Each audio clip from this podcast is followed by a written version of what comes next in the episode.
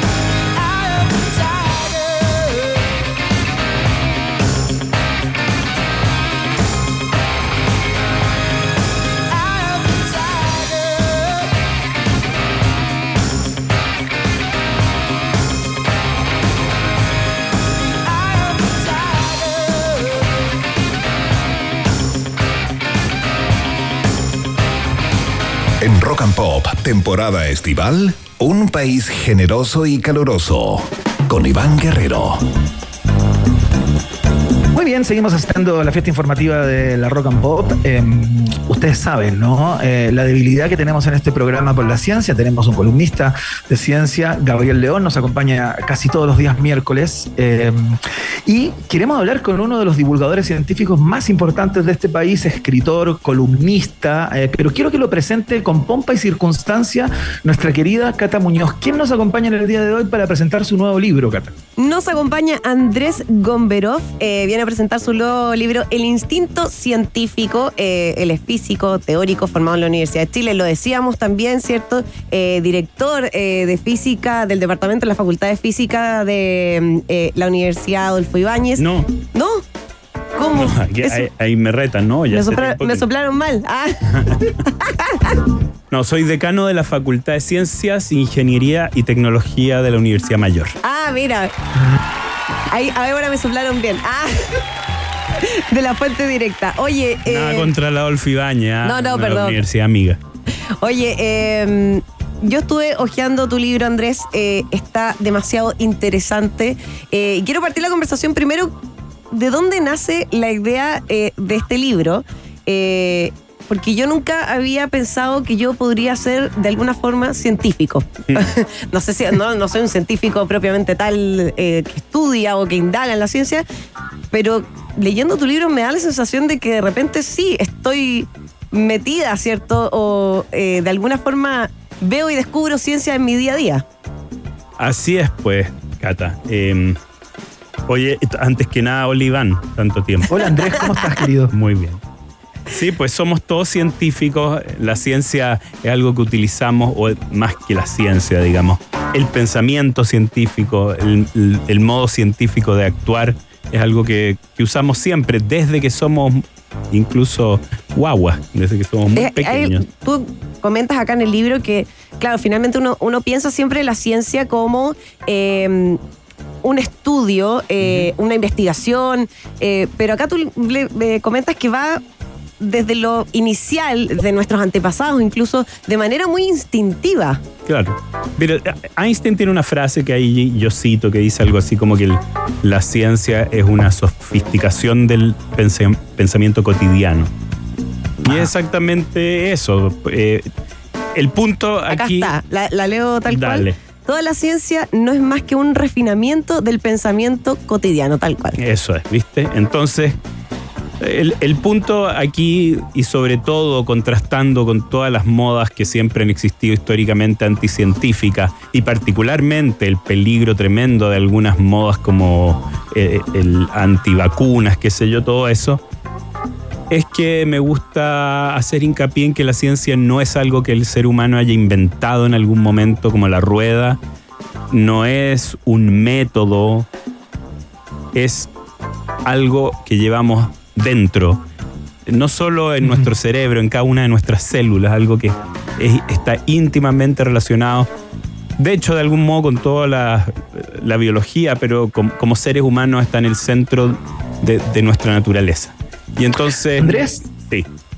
Sí, sería interesante que, que, indagáramos un poquito y que nos contaras qué pasaba antes, ¿no? De que eh, la ciencia se instalara como un cuerpo de conocimientos o con una metodología eh, sistemática para enfrentar cualquier tipo de investigación. Tengo la impresión que previo a la ciencia ya propiamente tal, eh, descriptible, identificable, estábamos imbuidos por una suerte de pensamiento mágico, ¿no? Que era lo que, lo que desde alguna manera guiaba cualquier tipo eh, de explicación que pudiera tener un ser humano sobre ciertos fenómenos, ¿no? ¿Qué pasaba antes de la ciencia? No, por eso, lo que yo te quiero decir es que no hay un antes y un después. Hay momentos históricos importantes. Hagamos otro caso, la literatura. Por ejemplo, la literatura cuando se inventó, cuando nace la literatura. yo no soy de esa área, pero yo supongo que estaremos todos de acuerdo que la literatura ha existido siempre desde que los padres les cuentan historias a sus hijos o que la gente eh, disfruta de historias que algunos contaban mejor que otros. Pero llega un momento históricamente maravilloso en, en, toda cultura, que es el momento en que se inventa la escritura. La escritura es una invención que propulsa a la literatura. y a muchas otras cosas. Del, del, mismo modo como la notación musical propulsa la música. Y la ciencia, de alguna manera, también ha tenido sus momentos históricos importantes. Yo te diría que eh, eh, en el caso de la, de la ciencia sería el siglo XVII y XVIII, con, con, Newton, antes Galileo, y, la ilustración, toda la forma de pensar del siglo XVIII. Pero ha, estado siempre, y en el libro te doy, doy ejemplos. Hay un ejemplo famoso de, de unos pueblos que hasta el día de hoy existen, cazadores recolectores, que tienen unos métodos espectaculares para cazar por cansancio a, animales. Eso es bien impresionante. yo, yo quedé impactada con eso porque finalmente, claro, eh, hay animales que no resisten cierto nivel de calor, el humano sí puede, entonces corren, corren hasta que eh, logran cansarlos y, así los cazan. Yo quedé impactada con cómo funciona. Es la casa por persistencia que, puede tener el, que hace el ser humano. Pero lo interesante es que este grupo eh, de, nativos africanos que hasta el día de hoy existen, inventaron toda una serie de, de, de métodos para poder perseguir las huellas, y de acuerdo a un autor que olvidé su nombre, disculpen, está allí la, la están todas las las, citas. correctas que ustedes los pueden buscar, eh, que, este autor hablaba ya de que la ciencia es instintiva, mostrando a este pueblo que, no tenía escritura, eh, que eran cazadores recolectores, y que tenían una característica que es así que es maravillosa, que es la que yo más hincapié Eran expertos en hormigas y en, los, en los caminos que recorrían las hormigas. Y eso lo hacían sin ningún, o que no se sabe por qué saben tanto, salvo porque eran curiosos.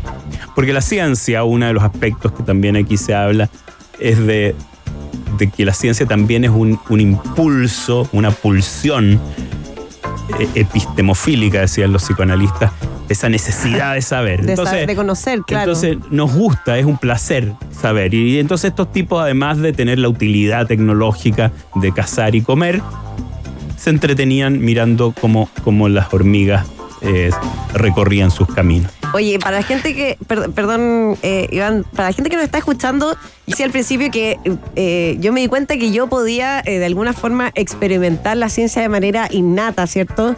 Eh, o el pensamiento científico podría ser eh, eh, a través de cosas que yo leí en tu libro. Para la gente que nos está escuchando, quizá la gente dice, ya, pero yo, ¿cómo lo veo en mi día a día? y por favor, necesito que cuentes la experiencia de tu gata. Porque viene en el libro y encontré, y ahí yo me, como que lo leí y dije, ah, pero esto igual lo podría hacer yo. O sea, como que igual me pasa en mi día a día. Eso nos pasa a todos, claro. Yo veo que mi gata tiene algo raro en la oreja, porque las orejas de los gatos son extrañísimas. Pero yo, sinceramente, una vez miro la oreja de mi gata y la, oreja es, extraña, tiene unos, unos pliegues muy raros. Y yo lo primero que digo se enfermó, tiene una infección, tiene una inflamación. ¿Y qué es lo que uno hace ahí? Porque tú podrías tratar de llamar a un veterinario o echarle la culpa a los alimentos de la gata y hacer toda una, una tremenda histeria. Pero hay una manera científica de actuar que no requiere de nada, solo de tu instinto científico, que es mirarle la otra oreja le miro la otra oreja y veo es igual. Inmediatamente, sin saber matemáticas, llego a la conclusión de que es normal que las dos orejas son iguales y que la probabilidad de que una enfermedad haga exactamente el mismo daño en ambas orejas es infinitamente bajo. Sin saber probabilidades, sin saber nada. ¿Y qué gané con esta experiencia? Desde la absoluta ignorancia, aprendí sobre la anatomía de los, del pabellón eh, de la oreja del gato.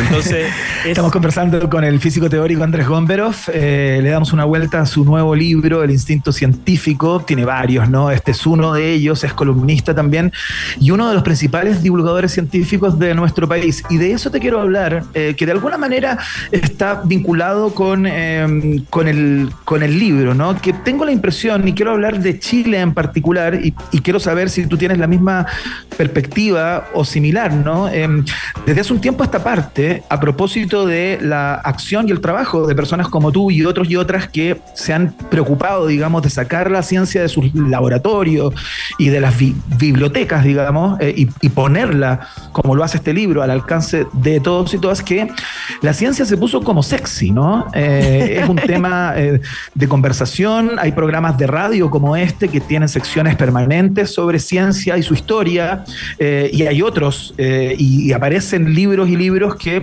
intentan como, como, como lo que intenta este libro de alguna manera, como mostrarnos que la reflexión científica no, no tiene por qué ser profundamente sofisticada eh, y casi hermética y que está al alcance de todos y todas, ¿no? ¿Tú tienes la impresión que, em, que desde hace un tiempo a esta parte, no sé si hay un hito en particular o una serie de hitos que, han, que han permitido que la ciencia se ponga mucho más en boca de todos y todas y se haya convertido como en un, eh, en un cuerpo eh, de interés para las personas? Eh, no lo sé, Iván, para serte bien franco, porque, a ver, sin duda ha, habido una boga de, libros de, de lo que llaman divulgación científica en los últimos 10 años, quizá. Pero siempre han, han, habido estas cosas. Yo recuerdo una cosa que me impresionó más. Cuando yo era chico, en los años 80, apareció Cosmos de Carl Sagan en Chile. Carl, Sagan. Carl Sagan estaba en horario prime en el canal 13 los viernes, creo que era el 13. ¿ah? Y, y, era bien impresionante también, algo que nunca más ha ocurrido, que en horario prime tengamos. Y además Carl Sagan no era, era, era ese, esa divulgación científica que a mí me, me gusta, que no, no era chistosa nerd sino que era, era un tipo como seductor que te miraba desde unos roqueríos y, y, te decía unos monólogos poéticos y largos. Y sin embargo, eh, bueno, influyó sobre una tremenda generación como la mía. Eh, así que no sé, hay, hay ciertas bogas, pero simultáneamente están las otras. El antivacuna o tantas otras, tantas otras. Como en el libro también hablo de otras, mucho más sutiles y por lo mismo más peligrosas. Eh, los mm. terraplanistas. Los terraplanistas son justo, claro, son, son lo más absurdo de todo. Es, como el, es como el átomo de, la tontera anticientífica. Entonces me, sirve como, como modelo para muchas cosas. Pero también hay dentro de las universidades, también hay, hay, hay movimientos transhumanistas que son totalmente charlatanería pura y que, que entran incluso a las universidades. Hay formas anticientíficas de, financiar la ciencia también. Hay muchas cosas, o hay políticos que con discursos anticientíficos mucho más sutiles nuevamente. Entonces es todo un espectro de cosas. Ahora, con respecto a la divulgación, también te quiero decir otra cosa. Hay mucha, también hay un tremendo espectro. A mí eh, no me interesa en particular mostrar ciencia. Yo creo que la ciencia contiene ideas que son maravillosas, que son de alguna manera como personaje de, una historia.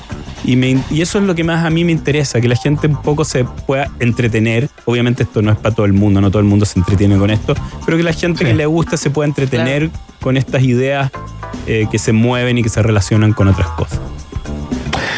Oye Andrés, em, hablemos un poco acerca de eh, la conversión de ese instinto científico en eh, algo más que un instinto, ¿no? Eh, tiene que haber estímulos, tiene que haber em, impulsos por parte de quienes están a cargo, estoy pensando en las universidades, estoy pensando en el nivel central, estoy pensando en el Estado, de entregar las facilidades y los recursos muchas veces para que ese instinto científico se sistematice y corra en una, en una dirección eh, más allá del mero instinto, ¿no? ¿Cómo, cómo, mm. cómo calificáis tú eh, al día de hoy como, em, no la política actual, no quiero llevarlo a la, actual administración meramente, sino em, en el último tiempo, ¿no? ¿Tienes la impresión que a propósito, si es que existe o no, este entusiasmo eh, por la ciencia, lo estamos canalizando de, de buena manera, de manera de, convertir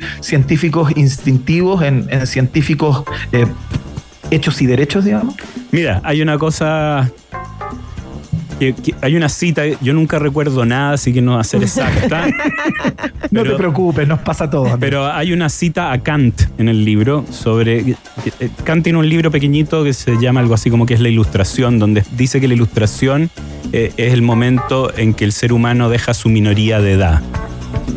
Eh, ya, eh, ¿Por qué? Porque se aleja, porque puede pensar por sí mismo, eh, se transforma en individuo, se aleja de los sacerdotes que lo empujan por sus ideas, se aleja de la monarquía, se transforma en un individuo pensante y, y- y que se puede deshacer de, toda- de todos los mitos y de, y de todos los pensamientos que la cultura le metió en la cabeza. Yo creo, yo creo que igual como hay un proceso histórico, también hay un proceso personal en el cual tú tienes que sacarte los mitos y la cultura y, y- y- y todos los lastres que lleva. La ciencia, más que un camino de cultura, de, de- de acumular conocimiento, es un camino de despojarse de creencias. Entonces, eh, estamos, y por ahí va un poco la cosa, se parece un poco al psicoanálisis. Eh, Hay muchos ejemplos también en el libro. Por ejemplo, eh, hablo de la sopa de mi madre. La sopa de mi, la sopa, yo cuando era chico y me dolía la guata, mi madre me hacía una sopa de pollo. Y, la- Claro. y esa sopa de pollo me calmaba. Y entonces uno podría inmediatamente decir que, que- que deberíamos tener una fábrica de sopa de pollo de mi Claro. madre, porque realmente Claro. eh, se debería y deberían en los colegios y en los policlínicos, el CEFAM, tener sopas de mi madre. Y sin embargo no es así. ¿Por qué entonces para mí me hacía tan bien? Y es el efecto placebo, y es muy Claro. conocido, Claro. pero que retrasó la ciencia y sobre todo la ciencia médica por un siglo. Porque se conoció hace muy poco. Es uno, eh, está basada en sesgos súper profundos y de los que hay que liberarse. Y esos sesgos son porque finalmente vienen del mundo de las sensaciones más que de la observación o del, o del razonamiento propiamente tal, ¿o no? Claro. Claro. Porque a mí me pasa con las manzanitas cocidas de mi mamá también. Sí, pues. es que hay que conocerse a sí mismo y eso es lo que cuesta. Eh, Hay muchas historias del placebo y del nocebo, que es el, el efecto contrario, pero también está el sesgo de autoridad, está el caso de la vitamina C, cuando Linus Pauling escribe que la vitamina C en, en grandes dosis eh, te mejora del resfrío y del cáncer. Claro. Y hasta el día de hoy vamos a una farmacia normal y nos venden vitamina C para Sí. el resfrío, que sabemos no sirve para el resfrío. Bueno, a menos, por supuesto, que estés con déficit de vitamina C, en cuyo caso te puede dar escorbuto, no sé, te, te pueden pasar muchas cosas y no soy el especialista, pero... eh, Y ese es el sesgo de autoridad. Si una autoridad, un premio Nobel que tenía dos premios Nobel te dice algo, entonces Claro. tú lo crees. Claro. Y todas esas- todos esos sesgos son los que hay que ir sacándose en sí. Instinto científico se llama el último libro del físico teórico eh, Andrés Gomberov, columnista, escritor, eh, que indaga, explora los orígenes y fundamentos del pensamiento eh, científico, ¿no? Este, este es como el primer libro, no sé, desde el, desde el prejuicio, ¿no? O desde cierta lógica incluso. Este es como el primer libro de un divulgador científico, ¿no? En, este caso es un, es un libro que, forma parte ya de una, una carrera bastante vasta de, eh, de libros que has pu- publicado y también columnas fundamentalmente que has escrito en diferentes medios de comunicación. Andrés, te queremos dar las gracias por haber estado en el día de hoy. El libro ya está disponible, ¿no? Sí. Para todos los que quieran comprarlo. En todas las librerías es de la editorial Debate. Oye, eh, léanselo, demasiado interesante. Buena lectura para las vacaciones de verano, encuentro. Como para estar ahí cuando uno se va como a, a una playa o un lago, empezar a leer un libro como este y empezar a observar lo que hay a tu alrededor mientras uno lo lee y va analizando todo, está muy bueno. Gracias. Muchas gracias, verdad. Andrés, por estar con Gracias, nosotros. Que vaya muy bien, Andrés. Y sigue la Nosotros- música a esta hora, ¿o no? Sí, vamos con la música. Escuchemos a los Creedence, un clásico, ¿no? Creedence Clearwater Revival, eso se llama Traveling Band. Estás en la 94.1, estás en la www Rock and Pop CL.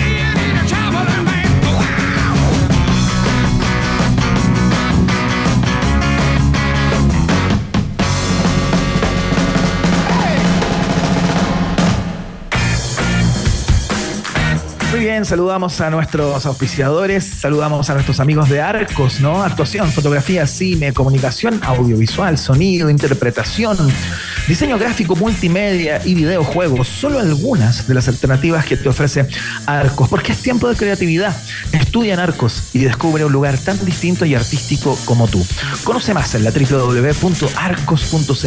Arcos es creatividad que cambia mundos y es parte de la fiesta informativa de la Rock and Pop que hacemos hoy junto a Cata Muñoz. Cata, eh, ¿cómo has disfrutado del programa? No, Iván, lo estoy gozando, lo estoy pasando demasiado bien. Eh, y además quiero agradecer a toda la gente que nos está escribiendo acá a través del canal de YouTube, porque de verdad que se ha pasado por buena onda. Oye, este recibimiento me siento muy, muy querida. Ah, muchas gracias. Qué bueno. Eh, es la idea. Por acá, Un arrullo. ARF dice, cuando estábamos iniciando, decía, han pasado 29 minutos de conducción para enamorarme de Cata Muñoz. Cáchate eso, ¿cómo no, me voy a jurar con este tipo de comentarios? Es interesante porque el auditor de Rock and Pop, más que las auditoras de Rock and Pop, es de un enamoramiento fácil. Oye, Rodrigo, Eh. sí, Rodrigo Salvo dice, me está cayendo bien Cata Muñoz. Gracias, Rodrigo. Un abrazo para ti también. Mira, me está cayendo bien como una suerte de, de que si le caes bien a él, Como ya tienes como carta blanca. Sí, ¿Qué se claro. salvo? Oye, muchos saludos por acá. eh, también eh, de las chiquillas. Claudia Vázquez decía, eh, Cata, lo estás haciendo increíble, Claudia. Claudia, muchas, muchas gracias. Un besito para ti. Excelente, un 7 en su primer día. Ah, muchas querida gracias. Va a estar acompañando durante toda esta, esta Eh. semana. Vamos a la pausa y a la vuelta vamos a estar conversando con nuestro querido José Bustamante, columnista de, de cine, de series, de plataformas de streaming, de industria. Y vamos a hablar, por supuesto, de los Globos de Oro que se entregaron el día de Mm. ayer. Hay mucha chimuchina eh, mucha. y no tanta que comentar en el día de hoy. ¿No es así, querida Cata? Hay demasiada copucha, demasiada copucha y no, y tenemos que hablar de las series. Finalmente yo encuentro que los Globos de Oro son eh, para hacerse un listado de las series que me falta por ver este año para poder ponerse al día, porque de verdad que son muy, muy buenas. Tal cual. La pausa y seguimos. Hacemos un pequeño alto y al regreso Iván Baywatch Guerrero vuelve con un país generoso y caluroso en el verano. Rock and Pop. Temperatura rock. Temperatura pop. Temperatura rock and pop. En Puerto Varas 16 grados, y en Santiago. 26 grados. Rock and Pop. Música 24-7. En Arcos todo pasa rápido. Mientras se monta una exposición de ilustraciones, se graba un cortometraje de cine, una alumna de fotografía retrata a un estudiante de producción musical y otro grupo desarrolla un videojuego. Conoce más de Instituto Profesional Arcos acreditado y adscrito a la gratuidad en arcos.cl. Creatividad que cambia mundos. Escuela de Comercio te entrega la formación que necesitas para enfrentar exitosamente tus desafíos laborales en sus carreras técnicas y profesionales, jornadas diurna, vespertina o 100% online, con el mismo título de las carreras tradicionales. Escuela de Comercio, más de 30 años de calidad académica, con apoyo integral para sus estudiantes. Encuentra tu carrera en escueladecomercio.cl y matricúlate hoy. Institución acreditada, fundada por la Cámara de Comercio de Santiago. Desde un incendio forestal en Australia hasta otra reñida elección presidencial en Estados Unidos. Allá donde está la noticia, los periodistas de El País estarán para contártela, informándote siempre con rigor de todo lo que más te interesa. El País, periodismo global, ahora para Chile. Visita elpaís.com. Los que somos claro tenemos gigas libres en Chile. Subimos stories, vemos series, hacemos videollamadas y mucho más. Y si viajamos, seguimos conectados porque tenemos roaming incluido. Todo esto por 10.990. Seamos claro. Términos y condiciones en clarochile.cl. Si quieres una mirada más verde y sustentable de la realidad, y si te gustan las tardes y terrazas al aire libre, Acompáñame de 4 a 6 de la tarde con canciones frescas, noticias sustentables y también los lugares que tienes que conocer esta primavera y verano. Todo esto junto a la actualidad precisa y la mejor música. escucha Rock and Pop con Natalia Reyes, de lunes a viernes de 4 a 6 de la tarde, solo por Rock and Pop y rockandpop.cl 94.1, música 24-7. Iván Corriente de Humboldt Guerrero continúa explorando las maravillas de un país generoso y caluroso en el verano Rock and Pop. Hablando de verano, escuchamos una banda californiana por excelencia, justo cuando vamos a iniciar la conversación con José Bustamante acerca de la entrega de los Globos de Oro. Y fue por ahí, muy cerquita, en Los Ángeles. Escuchamos Malibu, es Hole en la Rock and Pop.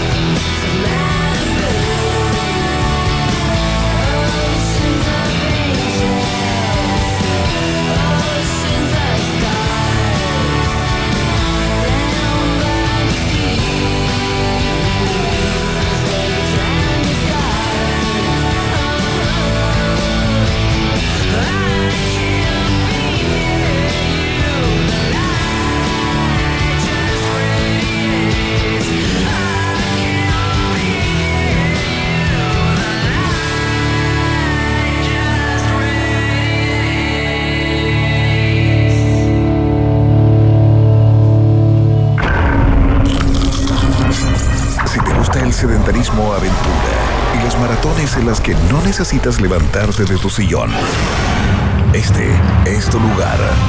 Series, películas y documentales y uno que otro spoiler con José Bustamante en un país generoso.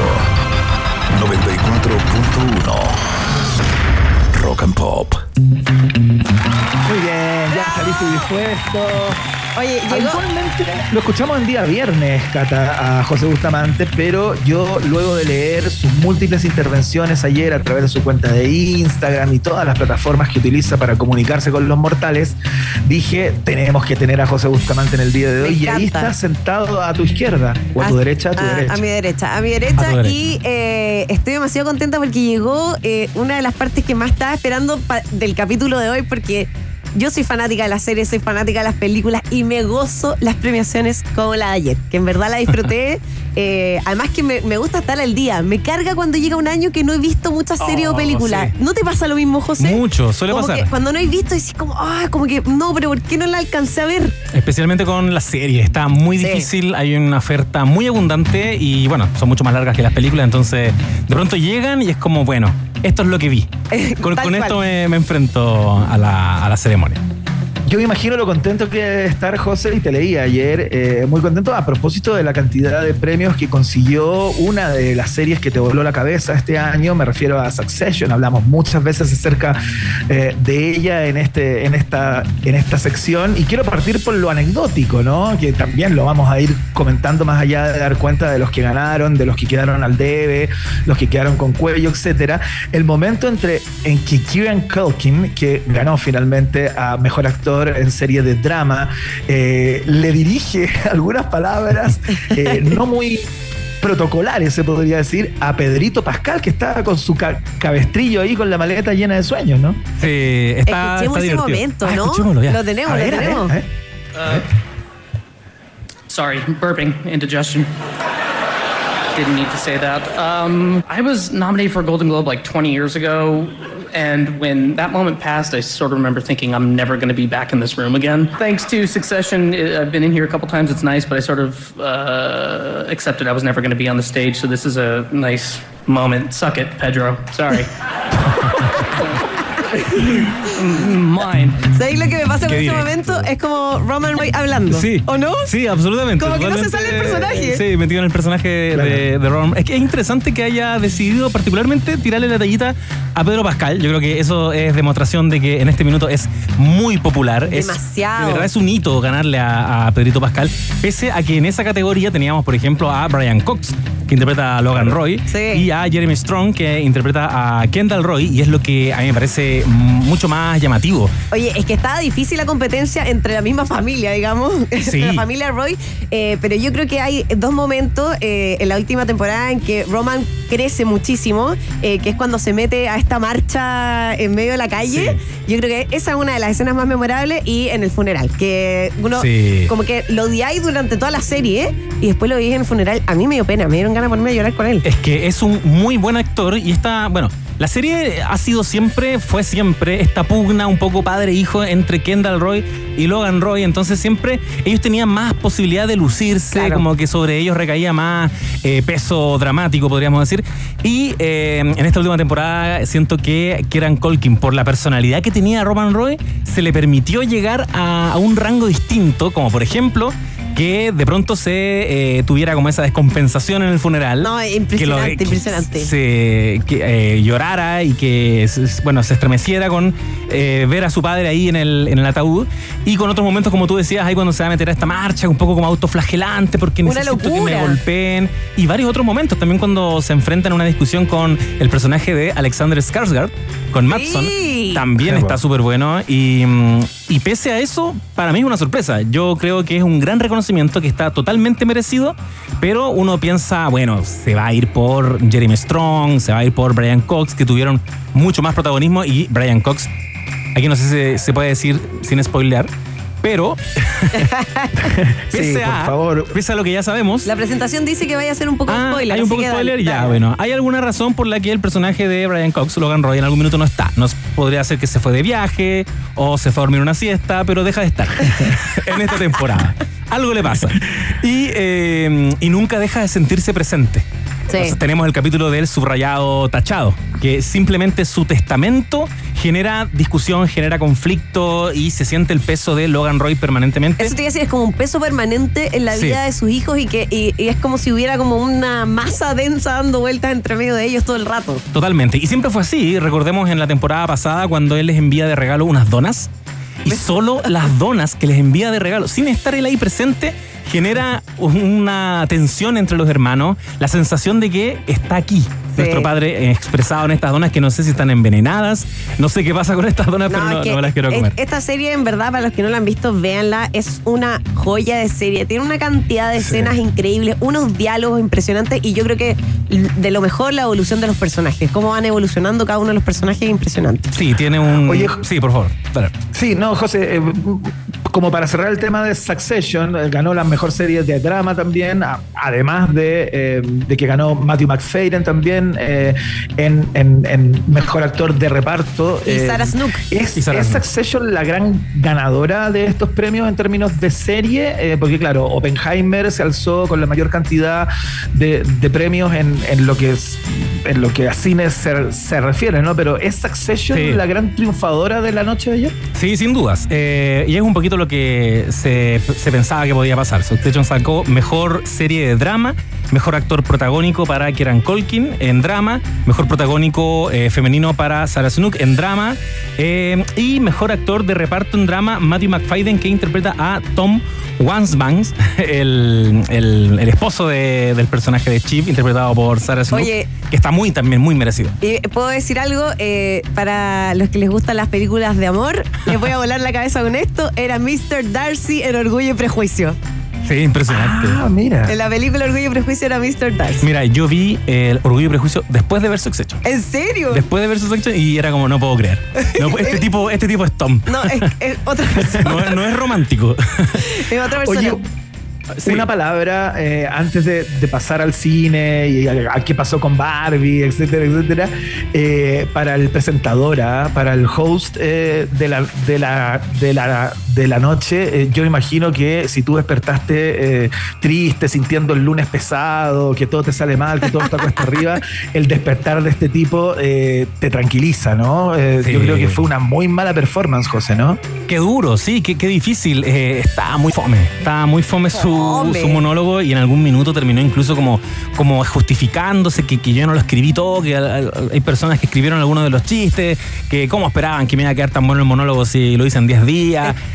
Errático, accidentado, eh, no sacó tantas risas. Y yo creo que todos asociamos ser host ah, de los Globos de Oro a un comediante, por ejemplo, de la categoría de Ricky Gervais. Claro. Sí, claro. Ahora Sí, con claro. todo lo que ha pasado. Además ganó, con- ganó también. y que ganó, paradójicamente, no estaba presente, porque eso es otra cosa que hay que decir. Los Globos de Oro vienen antecedidos hace algunos años de harta controversia entre las distintas ceremonias que existen, de distintas premiaciones. Los Globos de Oro, desde como el 2021, 2022 más o menos, que están cubiertos con este manto de, por ejemplo, denuncias porque estaban compuesta la mm, Asociación de Prensa Extranjera de Hollywood, que son Sí. quienes toman Sí. la decisión, estaba compuesta como por un grupito pequeño de señores muy mayores, blancos, que hace rato que no estaban trabajando en medios de comunicación y que eran sobornados. Por ejemplo, cuando eh, se estaba grabando Emily in Paris, ellos fueron invitados a pasar Ay, un no. tiempo en París. No. Y bueno, eh, Emily in Paris ganó y ponte tú, en ese, ese año no ganó eh, eh, I May Destroy You, que es una gran serie de HBO. Gigante, tremenda. Eso fue muy polémico y muchas otras cosas. Brendan Fraser denunció que uno de estos tipos que está eh, que Sí, le participaba había en la agarrado como, Sí. le había como acosado. la ¿no? acosó, sí, le, le- le tocó el trasero y varias Claro. cosas más. Entonces, nadie se quería vincular a, la- a los Globos de Oro. Están en este proceso un poquito de limpiar su imagen. Y La por- Asociación de Prensa Extranjera ya no existe, se, se disolvió y ahora son es otro organismo el que está a cargo de esto y, y están un poquito en ese camino de, de cambiar el- la impronta. Oye, ¿por eso Rick Gervais no va a la premiación? Yo tiendo a pensar que por eso Puede- él y la hartas razón. personas no han ido. O sea, en su minuto Tom Cruise dijo voy a devolver mis globos de oro. Oh, qué O sea, estaba funadísimo. Brendan Fraser dijo, yo no voy a ir por este motivo, por este, mientras esté este personaje no pienso ir. Entonces, están bien funados los Globos de Oro. Eh, ahora era el momento de, eh, de redimirse un poquito de eso. Eh, ponte tú, ya no está la NBC a cargo de la transmisión, ahora es la CBS. Entonces, Claro. Está empezando una nueva etapa que también está Una nueva era de los globos. una nueva era. Y, y que está marcada por estas dos nuevas categorías que son de mejor especial de stand-up comedy. Y, Sí. Que, eh, que es donde ganó donde Gervais. Oye, para que eh, vean su stand-up, es demasiado bueno. Y si les gusta él, pueden seguir también después con Afterlife, una serie también de lujo. Sí, hermosa. Muy, ¿no? muy La buena, hemos muy buena. comentado acá también con, con, con José. Oye, tienen buenos gustos aquí en un país generoso, encuentro. Sí, sala, de buena serie acá. A, a propósito de buenos gustos, eh, The Bear también fue una de las grandes Ya, ganadoras. tengo una pregunta, José. ¿Por qué The Bear estaba nominada en categoría comedia musical? Por favor, explícamelo. Ese no lo es- puedo entender porque para mí, yo la vi y para mí es una serie de drama. Sí, mira, es súper interesante eso. Ha sido la conversación, los- lo fue antes, cuando fue nominada, y lo está haciendo ahora que ganó, que dejó una sensación de, mira, bacán que haya ganado, porque es una, es una gran ganar. serie, pero no es la comedia lo que la caracteriza. Ahí uno podría entrar a, a discutir de qué define a la comedia. Uno, uno podría decir las risas, por ejemplo. No es una serie que, que saque tantas No. carcajadas. Claro. Yo creo que estamos llegando a un punto en que las eh, estas academias, estas premiaciones tienen que eh, considerar incorporar la categoría de dramedy.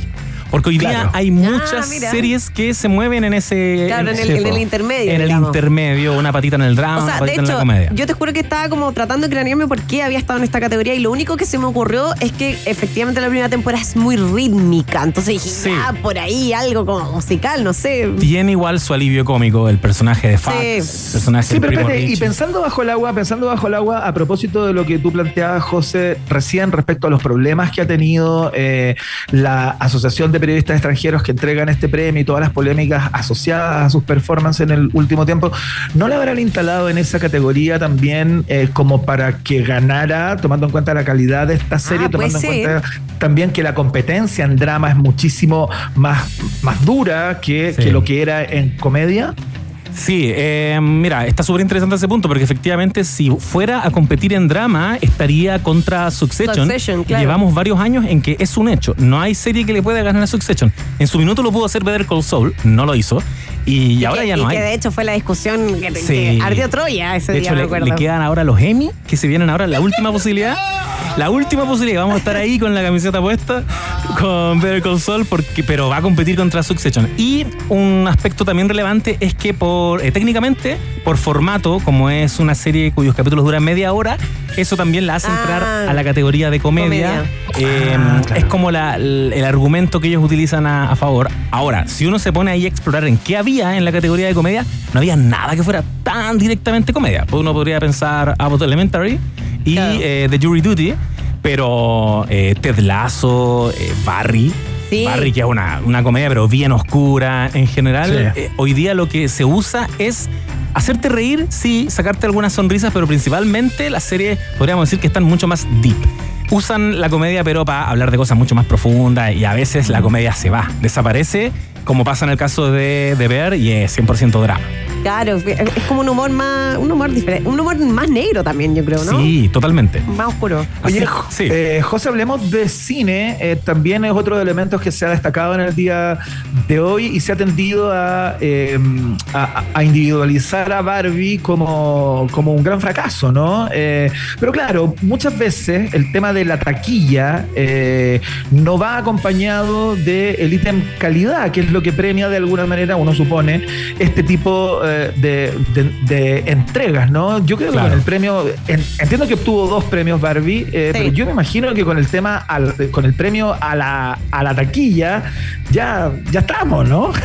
como que que se- como se que lleva- está ok la Barbie. Se lleva el premio a la taquilla y se lleva el premio a mejor canción original. Mejor canción, Sí. con Billie Eh, Eilish, la de Billie Eilish, que igual para mí es de las mejores que he escuchado en esta temporada de, de película. Sí, yo creo que está súper bien. eh, igual está controversial si uno piensa que esta ya es una declaración de principio. O sea, empezó, la, empezó el periodo de premiaciones, el periodo de premios y ya derechamente el Oppenheimer eh, Sí. no era tanto. eh, perdón, el Barbenheimer. Barbenheimer no era Y tanto, claro, pero no era Oppenheimer. era más Heimer que Barben. Y, y, bueno, Oppenheimer se lleva todo y Barbie se lleva esto que para mí es un premio de consuelo. Es primera vez que se abre esta categoría Sí. de es como logro cinematográfico y de taquilla. de taquilla, que es como éxito de venta al Es final, éxito digamos, de ¿no? venta. Y yo creo que lo Venta interesante tickets. es que aquí podríamos estar entonces ante la posibilidad de que, por ejemplo, no se premien películas. Como yo creo que igual estuvo pasando un poquito en los Oscars, que estaban entrando ahí a, a las nominadas y algunas veces estaban ganando películas que eran éxitos de taquilla que uno podía cuestionar quizás su calidad, pero que tú necesitas igual ten- tener a la audiencia conectada al día de la ceremonia, como decía Claro. Iván con Claro. el caso de The Bear. Necesitas igual que estén ahí los Avengers, necesitas Sí. igual que estén ahí circulando. Entonces, lo que logras acá es quizás de alguna manera depurar un poquito la categoría de mejor película y todo lo demás concentrarlo en un éxito o un logro cinematográfico que es lo que sin dudas tiene eh, Barbie. Está impresionante. Yo no recuerdo un aparato de marketing tan fuerte Sí, asociado claro. a una ¿Sabes qué me pasó cuando fui al cine a ver Barbie? Que eh, veía la cantidad de instalaciones que habían en el cine, eh, la cantidad de merchandising, y yo no recordaba algo así desde que yo era chica. Sí. O sea, como hace mucho tiempo que no lo veía. De hecho, yo creo que.